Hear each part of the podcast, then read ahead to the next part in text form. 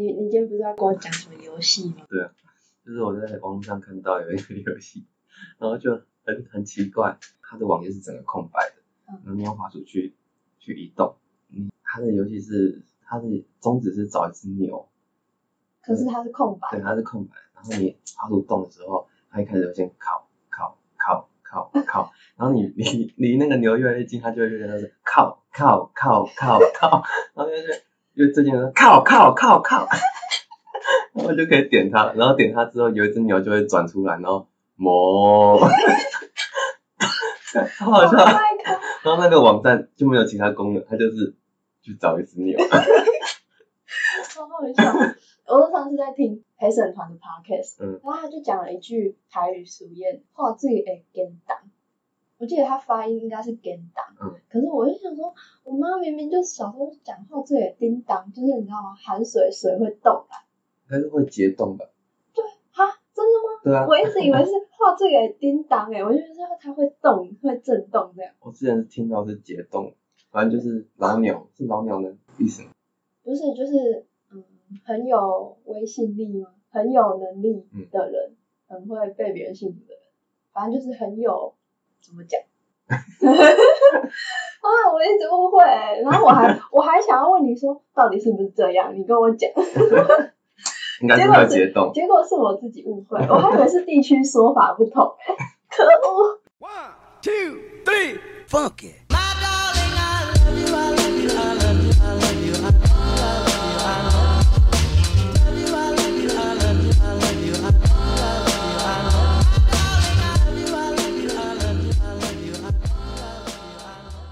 Hello，大家好，欢迎来到今天的拳馆环境八八折，我是 UZ。我是 Jacky。今天我们要讲的题目就是当代大学生报告乱象。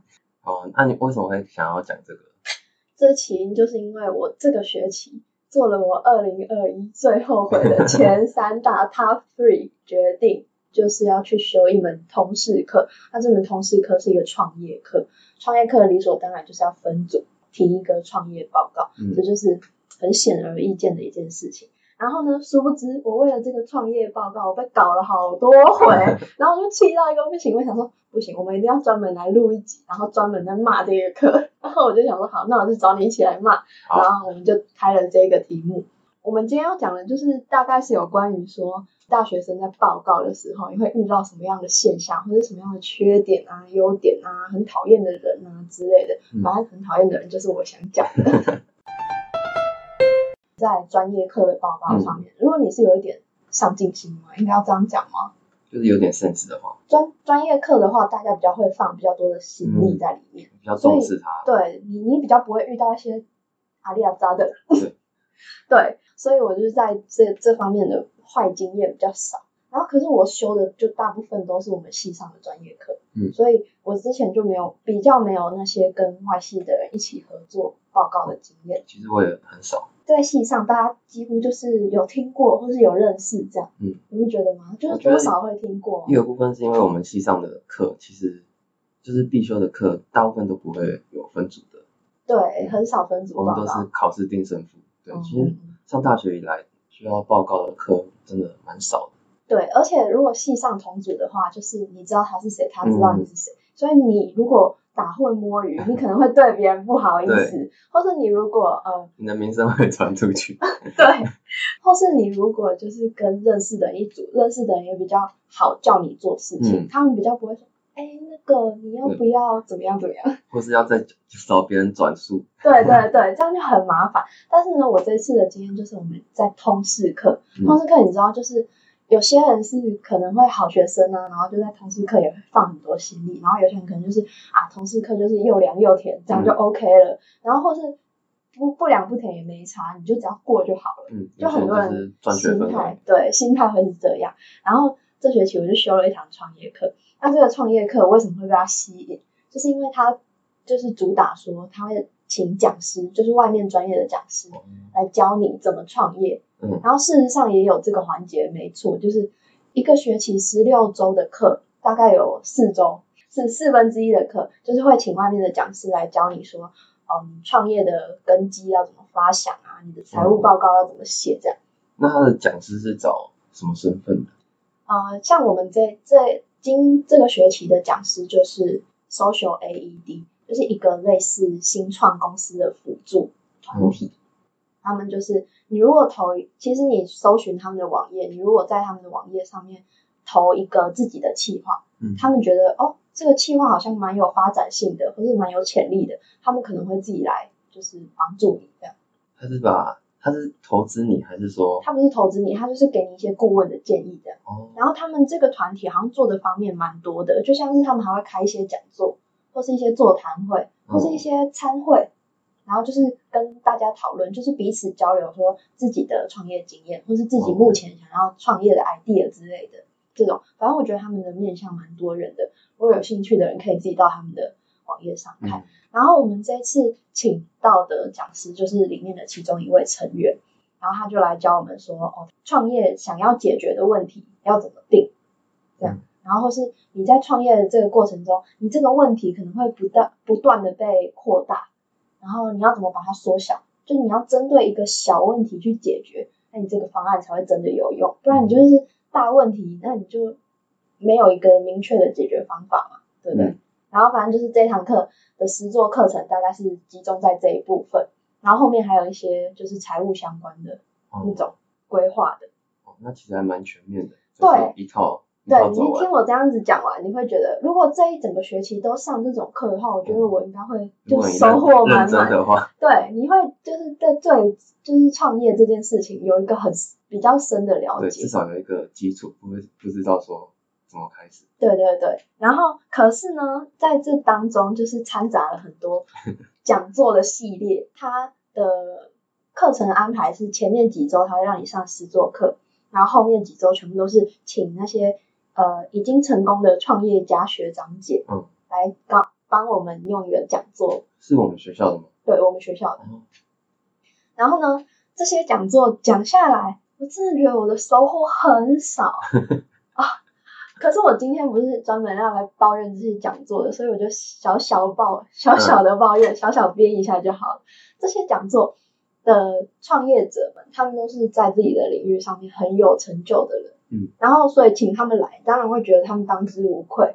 然后可是他们就是我们想要听的东西，大部分都是他们的创业历程。嗯或是他们遇到的创业关卡是怎么样，或是有一些学长姐她是跨领域的创业，就是比如说她原本是商学院的，可她后来到就是医学、药学、生物系、生物科技的领域，很厉害。对，然后你就会好奇说，哎，他是怎么转专业的？因为就是你如果对这些专业了解不够深，那你可以去这个方面创业吗？嗯你就会好奇这些嘛。可是呢，请来这些学长姐，最后都会变成在讲什么？心灵鸡汤，心灵鸡汤，而且重点就是他们前面会花很大一部分在讲自己的生平简介，嗯，然后后面再讲心灵鸡汤。这对我们就是想要学习就是创业的人 的帮助是什么？我就是有点搞不懂。嗯好了，这堂课编太多了，我们现在来讲组员的事情。那我先讲一下一开始要分组报告的时候就会遇到的困难好了。嗯那我一开始报告的话，就像我刚刚讲的，在同事科的报告，你可能会跟你不认识的人，就是别的科系的人、别的院的人一起合作。我就是很不喜欢一开始分完一个组之后，大家就要花很多时间在尴尬的阶段，你懂吗？我懂我懂。就是比如说你加完，哎，可以帮我加一下群主吗？然后加完就，然后呢，就是像你刚上大学的时候，嗯然后你要找一群朋友，你就会，呃，你旁边有人坐吗？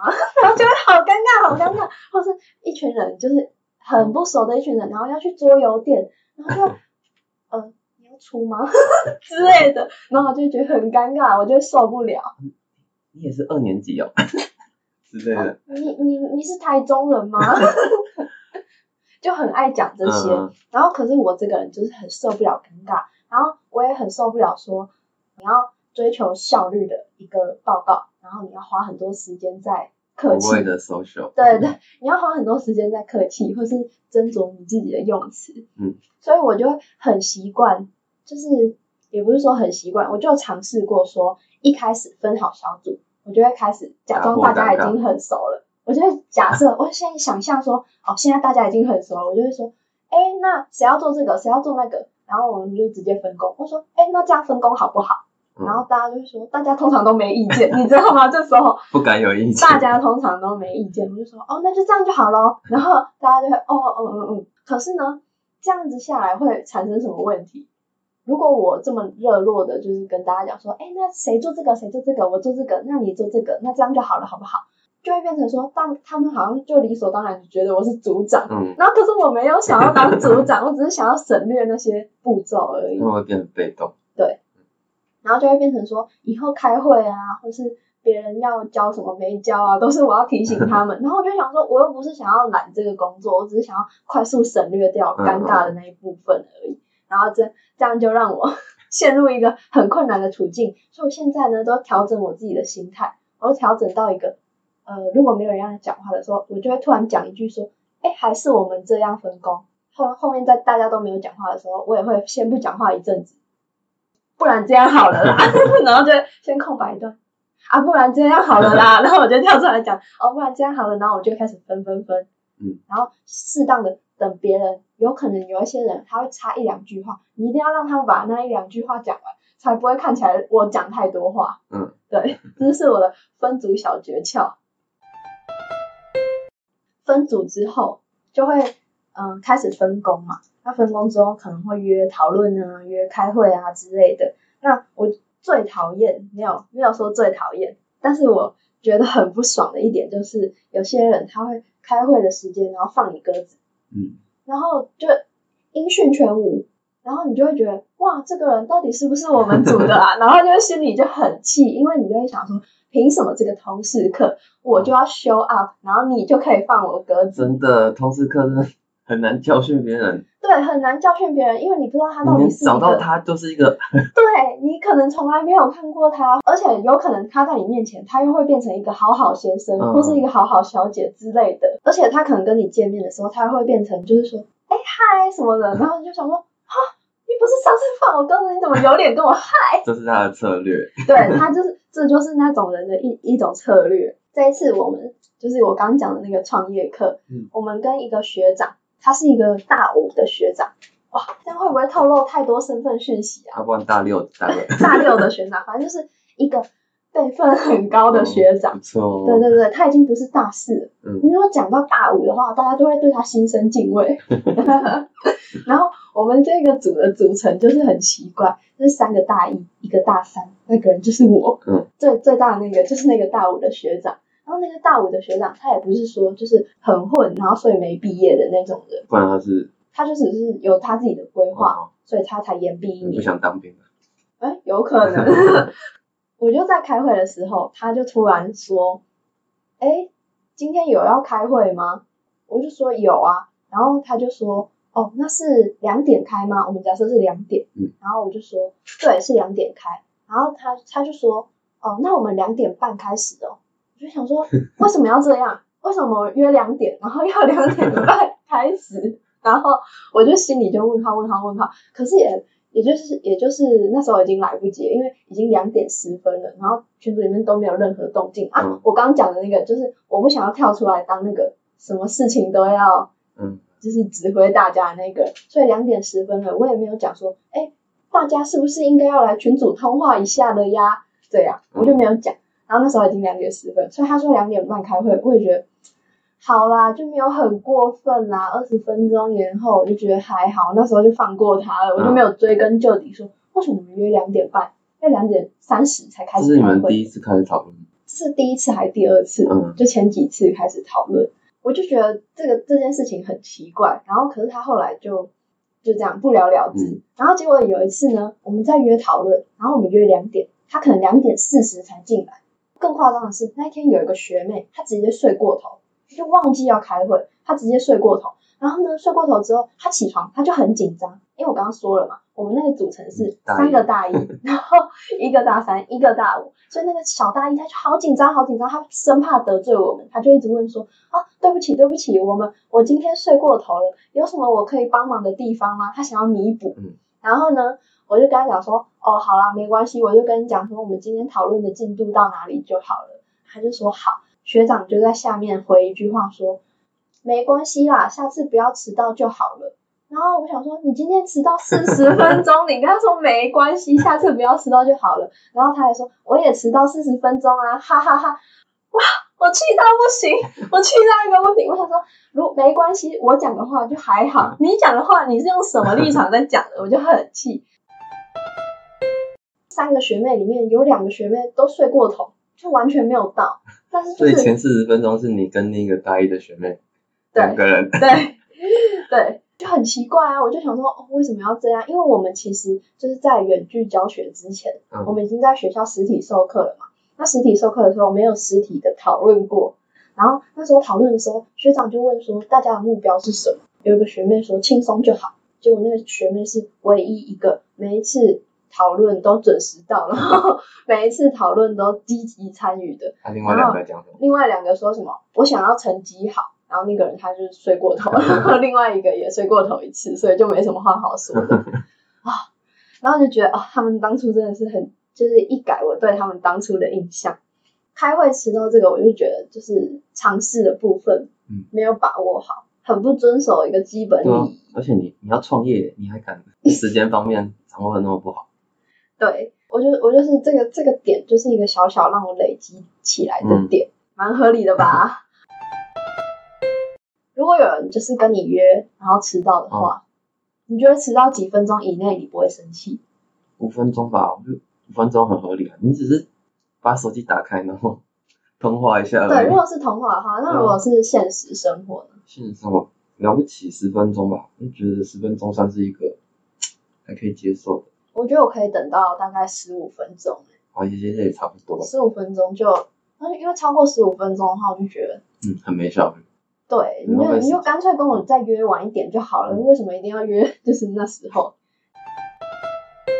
好，那接下来创业报告一开始遇到的问题就是要分工嘛。嗯那分工就是到尾声的时候，我们其实有一个要怎么讲，类似提案的那种感觉，跟一般的报告都差不多。就是我们的分工种类是一个人先整理，呃，两个人先整理 PPT 的内容，然后一个人美编，然后两个人口头报告。嗯学长负责的部分就是要整理 PPT 里面的内容。嗯，他就跟负责美编的学妹讲说：“哦，我做太慢了，我还要问一下我朋友那个资料怎么做。”然后他就跟那个学妹说：“我可不可以延后一天再给你？”那学妹很不爽，因为那时候是期末考周，你知道期末考周大学生就是生不如死啊。而且大五的大五的期末考都没有事情，对，他就是没有事情，然后他就把别人的时间不当时间，因为其实期末考周的时候，每个人时间都压缩的很紧。就是你如果什么事情没有在这个时间内做完的话，你下一件事情你可能就做不完，然后就心情就很差。所以那个学妹就直截了当在跟他讲说，开骂，没有，他没有到开骂，哦他也不敢。对他也不敢，因为他大五。然后呢，那个学妹就在群组里面讲说，学长到底什么时候要给我？一开始那个学长还避不见面哦，他不回讯息。嗯，然后到很晚很晚那一天，当天他要交的那个期限，就是已经快过了的时候，学妹就在群里面说，学长那个资料到底什么时候给我？然后学长就都没有回讯息。然后到很晚的时候，学长就突然回一个说，哦，抱歉，我那个客群的锁定，我还要问一下，呃，我朋友到底是要怎么做的。然后说，所以说我可以晚一天给你吗？然后结果隔天的时候，那个学妹就等到中午，她可能就想说，哎，怎么就是给你多半天了？嗯就是如果你真的把这件事情放在心上，你可能会尽量在早上。对，就是尽快嘛，嗯。尽快给你。然后那个学长就没有，他所以学妹在中午的时候问说，那学长你可不可以给我一个期限？然后就是说什么时候一定要给，因为我们那时候其实时间抓的蛮紧的，就比如说礼拜一之前要给那个学妹美编，那个学妹礼拜三之前要美编好，然后礼拜四我们就要报告了，就是类似、类似这种紧迫的时间，嗯就不是一个可以下个月啊，什么下个礼拜啊之类的这种，没有没有。然后那时候时间是蛮紧迫的，然后学妹就一直催他，学长还就是在开会的时候就讲说啊，对不起对不起，都是我的错，要、不然我要怎么补偿你？那学妹直接回答说不用补偿我，你赶快把资料给我就好了。我就想说，天哪，舒服，真的舒服，我真的是长叹一口气，我觉得啊、终于有人真的是像喝汽水一样的灌下去那个气泡，然后再 啊的那一口的感觉。然后听起来感觉学长不是故意言毕的。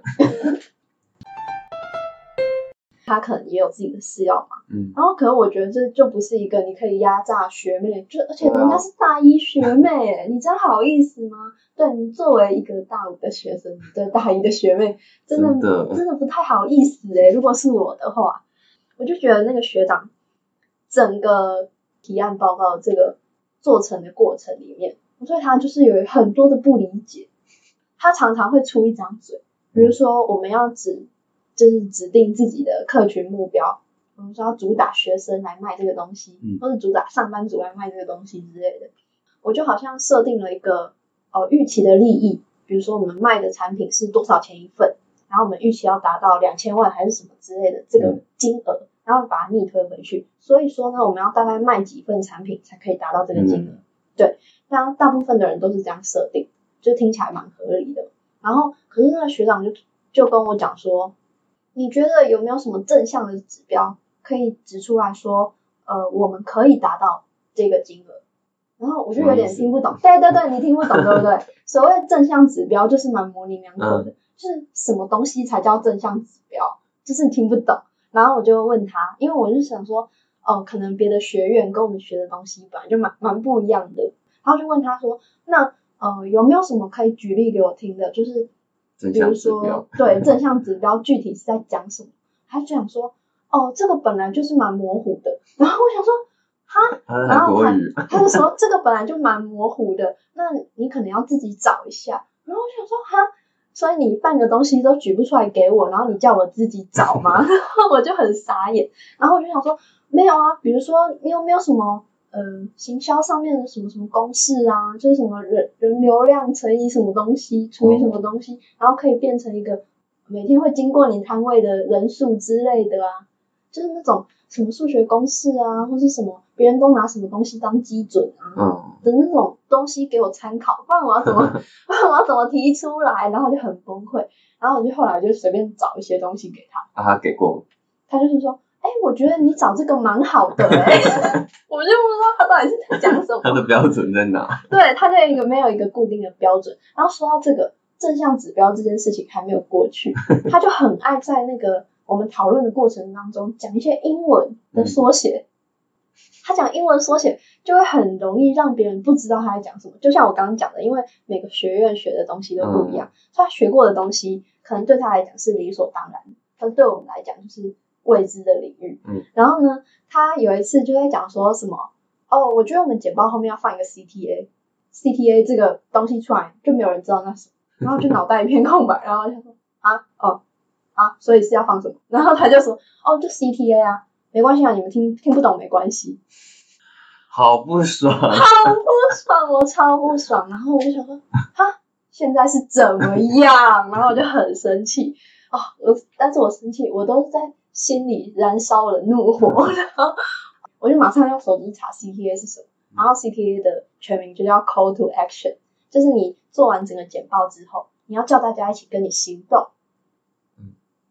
嗯就是你做完简报，号召，对对对，你要号召大家跟你一起行动，就是比如说帮你填一个问卷，或哦，是下载你的 app，或是你叫他填一份问卷，他可能会在这个问卷里面哦有一些些反馈，对有一些呃问题是会让他印象深刻，然后你自己可以得到反馈，听你简报的人他也可能会做出一些行动，反正具体就是在讲这个，嗯。然后他那时候就明明这解释起来就很简单，他只要说要不要在后面加一个问卷，对，最简单的东西就是叫别人做一份问卷。对啊，对，如果你讲 CTA，你其实还可以很简单跟我们解释一下那是什么，然后他就直接跟我们讲说，哦，不知道算了。然后我就想说，好讨人好厌，讨人厌，然后我就整个快爆炸。而且他很爱讲一些，就是比如说什么客群之类的，他会讲 TA 这些东西，就是会蛮简单的。然后让我印象深刻的是有一次他讲说 KOC。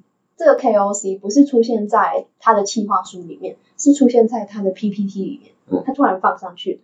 然后这个 KOC 我就在看简报，因为我是在负责口头分享的那一个人。嗯，然后呢，我就在看 KOC 是什么的时候，我就想到 KOL Key Opinion Leader，对，关键意见领袖、完美之类的，他们都会现在都叫自己 KOL。KOC 我就自然联想到，反正我就去查，然后结果他的 KOC 就是代表 key opinion customer，就是比较有影响力的消费者。哦，就是消费者买了这个东西之后，他他觉得好，他就会跟他身边的人分享。嗯，所以他们的那个性质是有点类似的。嗯只不过是他们的号召力就仅限于说，在这个产品上，就是在他周遭的人上面这样。这个 KOC 我已经自己去查过了，他就在那边就是跟我们讲解说他自己 PPT 里面的内容要讲什么，就是让我们口头分享的人可以知道他想要表达什么东西。然后他就突然提到这个，他就说：“哎，大家知道呃 KOC 是什么吗？”然后那个部分是我负责，我就说：“哦，我知道啊，是不是 Key Opinion Customer？” 他就说：“哦，对对对，类似。”然后我想说，我就已经把全名讲出来了，你还想要怎样？你还想要什么类似？就对就对，不对就不对，有什么类似？我就觉得很生气，我想说他为什么要这样对我？他就是有点想要表现出，哦，我很屌哦，哦，你知道怎么会这样？哦没有啊，好，你现在现在想象哦，他问说，哎，有人知道 KOC 是什么吗？然后大家都不知道，不知道，不知道。然后学长就会讲说，哦，就是那个 Key Opinion 哦 Customer 什么啊？还好吧？对啊，这有什么难的？没什么吧？你就会想象他是这样，对不对？然后我整个脑就要充血，然后我想说类似什么类似，我就是自己去查过，然后已经看完那个定义，然后现在跟你讲出来，你跟我讲类似，明明就是对的。那你有回答什么吗？然后我就想说，哦，啊，不然具体差在哪里？我就说差在哪里啊，学长？然后他就说，哦，就是，然后他就把那个刚刚我讲的那些定义，然后再重重新用更就是另外一种方式嗯再讲一次，就是讲一模一样的东西。然后我就觉得大傻眼，反正就是，这学长有病，然后我就是非常的在这个报告里面极尽我自己的所能，再让我自己不要生气。总之就是在这个创业课里面，就是跟一些不同系所的人相处，然后还有一些奇葩的人相处，然后就会让我觉得哇，这个世界真的是很大呢。然后我就会想要哦，以后呢，如果你已经大三或是大四了，就最好不要找一些分组的课来给自己找麻烦，最好做个人报告就好喽。好，讲完我的，换 Jacky 讲他的，因为他也有有吗？有很多吗？其实还好，就是不过我可以来分享一个就是小趣事，报告上面的鸟事，对鸟事。可是这这有有点久，这是大概两年前发生的事情，算是就是刚进来大学，然后就受到这洗礼，所以细节可能没办法记得那么多。大学给你的礼物。没错，好，这个就比较不一样，就是，呃，先讲结论好了，我觉得我觉得有点不一样，就是我觉得不管是系上的课还是同时课外系的课，组员的影响，我觉得其实还好，我觉得影响比较大的反而是性别的问题。嗯，为什么？我那时候有一堂课叫做国际贸易法，就是也是我们系上的课，嗯对，所以照你刚刚讲的，应该是会进行比较顺利，对不对？对，可是你那个是大一刚入学啊，哦，大一刚入学，所以大家其实都不认识，然后所以那时候找组员其实找的有点困难，反正到最后还是找到了。那我们一组十个人哦，十个人全部都是男生。好，听到这种感觉就有点不妙了，因为我高中读男校，然后其实高中有一些报告的东西，然后也不会觉得说，哎，跟同学一起做报告有什么难的。对对，可是大学就洗礼了。好，然后那时候我们的题目就是要去分析一个呃一个案件，就是一个国际贸易上的案件，它是一个美国跟其他国家尾鱼贸易的问题。嗯，对，听起来很屌，对不对？但是我到现在还是完全没有听懂，因为那个真的太难了。然后呢，我们也是有分组，那我们也是有报告组、资料组跟 PPT 组。嗯，那我那时候是报告组，就是我们就是等资料出来嘛，然后我们再去看那些资料跟 PPT，一直到我们要报告的前几天，其实准确时间我记不起来，不过我像我记得是很很赶，然后那个报告组才开始丢东西，然后因为我们这个这堂课是国际贸易法，所以其实我们很多的资料就是它原本的语言就是英文，对。对，所以我们很多资料都是从英文来的，嗯，相对的中文的资料就很少，对，然后你能找到也很简陋，然后结果呢，资料组的丢那种很简陋的中文资料，嗯，然后就是像 Google 翻译过来的那一种，就是第一个内容很少，第二个词不达意哦的那种资料过来，嗯不然就是甚至我记得有组员就是根本不丢，然后然后这样就很绕塞啊，然后就是因为资料组很烂嘛，然后 PPT 组就当然也做不出好东西，这种 PPT 组的那个上面的文字啊，就是条列式的那些摘要、嗯重点嘛，都是那些很词义不通的 烂句子。哦，对对对对，结果我们报告组的三个人，我们那时候有三个人，嗯。对，想要轮流报告，我们就想干绕赛，真的绕赛。然后结果我们就前三天在那边狂看那些英文的东西，你们就想说上去干脆演舞台剧，就没是演一只尾鱼，然后被杀掉没那么，简单，然后那么简单就好了。然后我们那时候就就靠自己，我们就想要靠自己找资料，然后自己再补 PPT 这样子。嗯，我们三个就很堵然的去用这个东西。哎，那你为什么那时候会想要当口头报告的那个人呢、哦因为这样子看起来的话，你就会知道这个议题很难，你怎么会想要当最后一个上去承受这一切的人？哦，那时候就就刚进大学，就是 没有经历那么多。因为待高羊。高中的时候，就是我觉得口头报告也没什么。对，而且我嗯高中的时候觉得口头报告那个人是最简单的，嗯，因因为你只要读完别人已经整整理好的东西或者什么之类的，然后你上去把这些东西讲出来就好了。而且他通常题目会那范围比较小，而且你的嗯听众都是你认识的人。哦，对对嗯，对，这个差很多。可是大学那个教授，像我们这个这堂课的教授啊，他好像就是我记得是当官的，反正也是国际贸易。哦，对对对，嗯他是一个官员，然后他会问很多问题。讲错的话就会被及时纠正，对，就很惨。嗯嗯 对嗯，，然后好，反正到最后就是我们报告组三个人自己用，但是这个这个报告真是太难太难了，我觉得这是我大学以来报告过最难的东西，真的，我到大三目前为止，我还是觉得那个报告是我报告过最难的最容。难的东西，因为你还要你要去看英文，看英文就算了，你可能高中刚上来，你的英文还 OK 还 OK 一点点 OK，但是因为这个牵扯到法律，然后所以它会有一些法学英文，而且还有经济，嗯对对，对对对然后还会还会有国际方面的组织 还有一些国家你根本不知道对，然后还有。海域，就是嗯海域那些联合组织，就很多东西。反正到反正这就是难度很高。然后其实我们那时候我们三个人就算三个人合作已经也有点太晚了。至少我那时候我那天就是讲的很烂，我讲到在发抖，我就我就很没把握，然后东西又我也自自己心虚也知道很烂，嗯，对，然后。那一天就是让我很生气的，就是我们在报告，就是我们我们是一点的课，就是一点我们在开 PPT，就是我们自己补完的 PPT，然后结果呢，那些组员哦，那些在网络上在赖群组里面完全不讲话的组员，那天就全部一起出现，然后一起全部站在讲台上，然后问说有什么可以帮忙的吗？超瞎！他在当天问说有什么可以帮忙的吗？真的是爱因斯坦来都救不了。那那天就是讲很烂，然后我们后来就是有跟老师讲一下我们这个分工状况，然然后后你们跟老师告状，呃不算告状，因为老师叫我们下礼拜再补一次报告，哦，所以我们就跟老师讲，就是反正我那天就非常生气，我报告完之后，一方面是对自己很生气，然后又对我组员很生气。我那天回去之后，我就在群组打了一堆很打了一堆气话，然后 我就退群。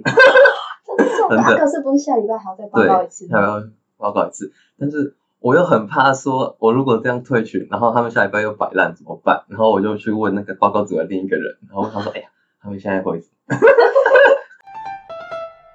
但是我这堂课成绩非常的烂，显而易见，显而易见。这个大概就是大学的洗礼。那堂课是我到大学目前为止最烂的，分数最烂的一堂课。嗯嗯嗯。那后来跟你一起报告的那些人，有变成你的朋友吗？有啊，就是 我把它逼掉，我把这个名字逼掉。所以他是摆烂的那一个吗？就你刚刚讲的变朋友的那个。不是啊，我们是报告组，哦，摆烂的人里面反没有你的朋友，有有有，有你的朋友。啊后后来变朋友。哦，不过那也是另一个故事。反正那时候就超级不爽。然后我为什么会觉得说那个性别的影响比较大，跟外系的影响不大？嗯因为这学期呢，我修了一堂国防课，然后国防课顾名思义就是大家去男男生去抵兵役用的嘛，对对对，所以我的组员一样也全部都是男生，然后历史就重演。大家在那个群组上是一片寂静哦，我觉得我真的觉得我变成熟了，我也变得我也变得圆滑了。对我也变得圆滑了，所以当大家都在摆烂的时候，我就没那么生气了。我想说，好嘛，一起来啊！要来大家对就一起烂。像像我们，我们就是这礼拜二要交国防期末报告，然后我们组长就上礼拜六就在问说，哎，那我们要什么时候开始讨论呢？嗯，然后就没有人回他，然后我看了就说，嗯，哎，说到这个，我有一个有关于国防的，应该也不算关于国防，就那一个学生，他是一个军官，嗯，他是一个武军武武官吗？什么意思？就是反正他就是一个军人，嗯。然后他再回来读大学，好像是这样吧。他在创业报告的提案是他想要开一间健身房餐厅，哦。你就觉得哎好像蛮创新的，嗯。就是健身房加餐厅，有可能是复合式的，也有可能是就是他，嗯。反正你就是想要听他怎么讲，就是他把这两个东西结合在一起，讲着讲着他就开始讲菜单，第一道是滑蛋牛肉，然后开始讲口感，然后我想说我的他想的很后面，哎，对啊，然后他直接给我开始讲菜单，然后开始讲菜单里面的菜，然后开始讲口感，我还以为我在上时尚玩家。好，这个先先不要讲。我刚讲了，哦，就是我们那个组长就催我，就是问我们什么时候做，然后呢 就都没有回答。我们一直到礼拜六的时候，我想说，唉，算了算了，我这时候已经承受了许多，我不带一点怒气的鼓励大家说，我觉得我们现在可以开始做喽。然后呢，我就开始就开始分配分配分配，我之后也没有退群，然后我们就是顺利的把这个报告弄完。那你在我觉得我们可以开始做喽，后面有没有加一个笑脸？哦，我加一个波浪，哎，我跟你讲，这个赖赖的那个聊天打字学问很大哎、因为如果有人在后面加一个冒号括号的笑脸的话，大部分就是在代表惨了，哇，我在生气哦，你们最好给我注意一点。如果波浪的话，是我这句没有在生气哦，大家要发现。真的，然后我文字传不出那对。对对，文文字传不出那个感情，所以我常常有时候会直接在上面打一句话，没有带任何标点符号或是表情符号的话，就会说、哎你在凶什么，就会被怪。对，记得要至少要传个贴图，对，哎、贴图很重要，我觉得贴图的方而且贴图的那个那个里面的人要有在笑。对缓和气氛的一个方式。后来这个国防报告是顺利结束对，很顺利，而且没有人生气，没有人退群，哇，那你处理的方式很成熟哎、就像一般的学生一样的。对，呃，死到临头在做，然后在做的时候也不怨天尤人，就是怪自己就好了。就说真的，就是大学以来的报告真的非常非常的少，所以奇葩的人也遇遇不多。我觉得我奇葩的人全部都在这学期遇到了，所以我觉得我这是奉劝大家说，为什么我现在会就是不觉得说要怪那个学长，就是因为呢那一天我是对对对这堂课充满很大的信心跟期待才去上的，然后我那时候就是很期待说我们最后一个提案报告它是有一个竞赛，那竞赛结束之后前三名是会有奖金的，嗯，对，然后就是一个就是很多吗？就我前面看到的那些，就是实作课啊，还有讲座，然后再加这个奖金，你不觉得这堂课就是很值得。修的一堂课，就是很值得你去听听看嗯的一堂课。后来我在上这堂课的时候，前两堂的时候吧，我就在观察说，哎，到底要跟谁一组比较好？就是我不想要跟那些划水的人一组。所以你的主人其实你有挑过，对，其实我是那时候已经在暗中观察，然后我自己挑的，最后我就自己挖了一个大坑，然后自己跳进去，然后自己把自己埋起来。可是我最后想讲，就是如果你找到就是这些人的话，就是你要自己去接受他。我觉得如果你一开始要找组员的时候，你要就是有一点认知，说这些组员愿意花多少心思在这个报告里面，然后你不能要求说你自己很认真。就大家都一定要跟你一样认真，嗯就是大家本来上这这堂课的目的就不一样，然后你不可以要求一个人说都跟你花一样的心力，或是你不可以呃就在别人都很认真的时候，你自己打打混摸鱼，你就不可以这样。所以我就觉得说，哦，报告真的是一大学问。嗯就是如果是分组报告的话，个人报告当然就自己努力就好。可是分组报告的话，就是要注意的点其实蛮多的，尤其是你跟不熟的人，或是你跟太熟的人 在一起做报告的话，会有很多问题出现。